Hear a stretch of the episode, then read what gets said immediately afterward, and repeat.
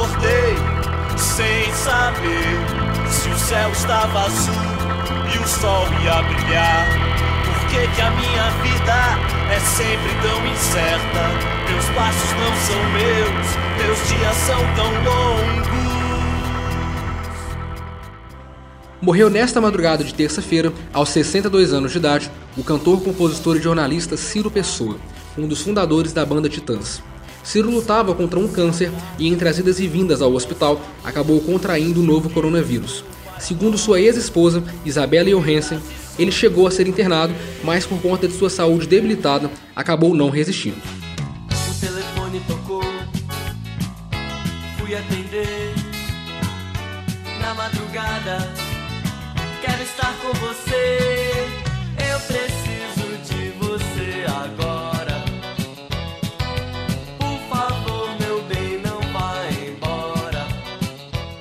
Ciro Pessoa Mendes Correia nasceu na capital paulista, no dia 12 de junho de 57.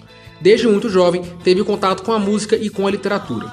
Aos sete anos, devorava clássicos de Lewis Carroll, Monteiro Lobato e Júlio Verne, e já arriscava seus primeiros acordes no violão. Aos 11 anos, venceu o Festival de Novos Talentos do Ilha Porchat Clube, no litoral paulista, interpretando a canção Aroeira de Geraldo Vandré. Sua paixão pelo rock dos Beatles, Mutantes, Secos e Molhados e Roberto Carlos foi aos poucos tomando conta de sua vida, mas parte deste apelo musical surgiu na escola em que estudava, o Colégio Equipe, que fica no bairro Nobre da capital paulista. Serginho Groisman, que na época era diretor do Centro Cultural do colégio, promovia shows de artistas renomados, como Walter Franco, Novos Baianos e Jardim Macalé. E foi Groisman que ofereceu a Ciro Pessoa a oportunidade de abrir os shows desses artistas, no início se apresentando sozinho e depois tocando com outros jovens músicos do colégio.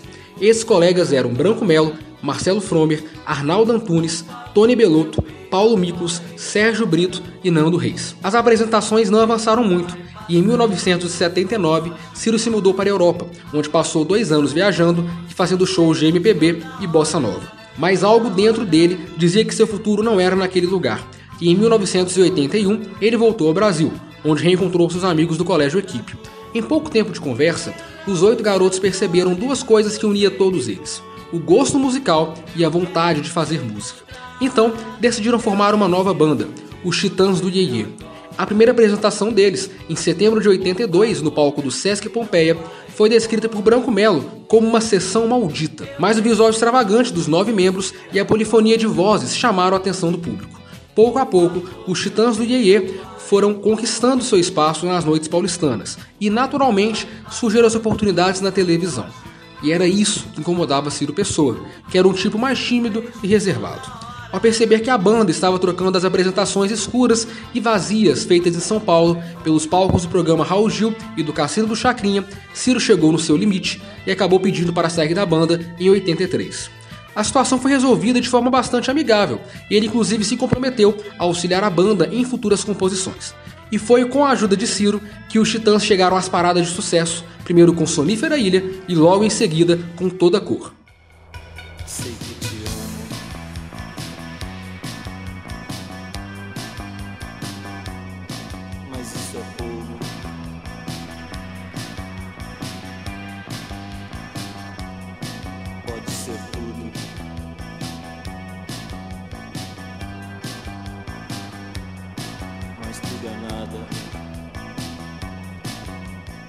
Após a saída da banda, Ciro formou o grupo Os Jetsons, com o Titã Branco Melo e o futuro Titã Charles Gavan, que na época fazia parte do grupo Ira. Os Jetsons acabaram não decolando e Pessoa tentou durante um curto período uma carreira musical no gênero soul, formando junto com Fernando Salem a dupla Ricotas do Harlem, mas eles não chegaram a gravar o disco e nem se apresentaram ao vivo. Em 84, convidou Charles Gavan e Edgar Escandurra, ambos do Ira, para participarem de um novo projeto musical.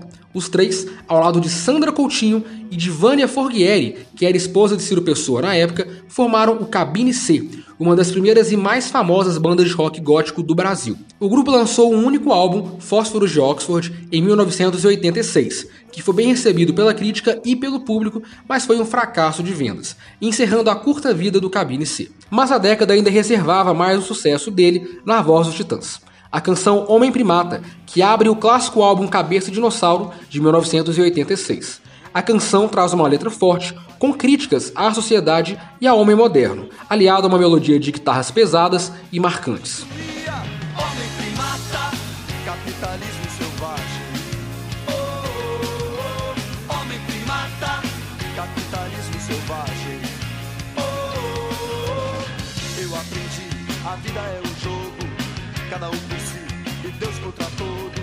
Vai morrer e não vai pro céu. É bom aprender, a vida é cruel. Homem primata, capitalismo selvagem. Oh, oh, oh. Homem primata, capitalismo selvagem.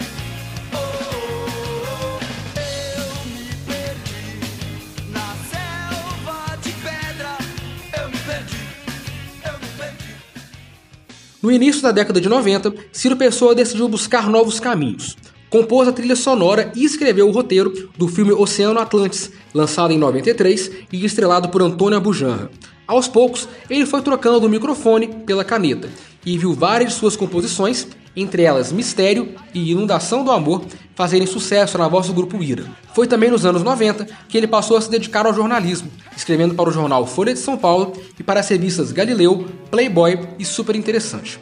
Inclusive, dois relatos de viagem escritos por Ciro Pessoa para a revista Viagem e Turismo receberam o prêmio Abril de Jornalismo. Não posso mais viver assim ao seu ladinho, por isso colo meu ouvido no radinho de pilha. Pra te sintonizar sozinha numa ilha, sonífera ilha. Descansa meus olhos, sossega minha boca, me enche de luz, sonífera ilha descansa meus olhos. Em 2003, após ter passado por várias bandas, ele finalmente deu início à carreira solo, lançando dois álbuns. O primeiro, No Meio da Chuva Eu Grito Help, e o segundo, Em Dia com a Rebeldia, sendo este último trabalho um tributo aos principais nomes da década de 60 e 70. Mas seu período solo durou muito pouco e rapidamente ele formou outras bandas. A última delas foi o grupo que ele integrava atualmente, chamado Flying Chair. Com este grupo, Ciro Pessoa lançou dois EPs e dois álbuns, sendo um deles ao vivo.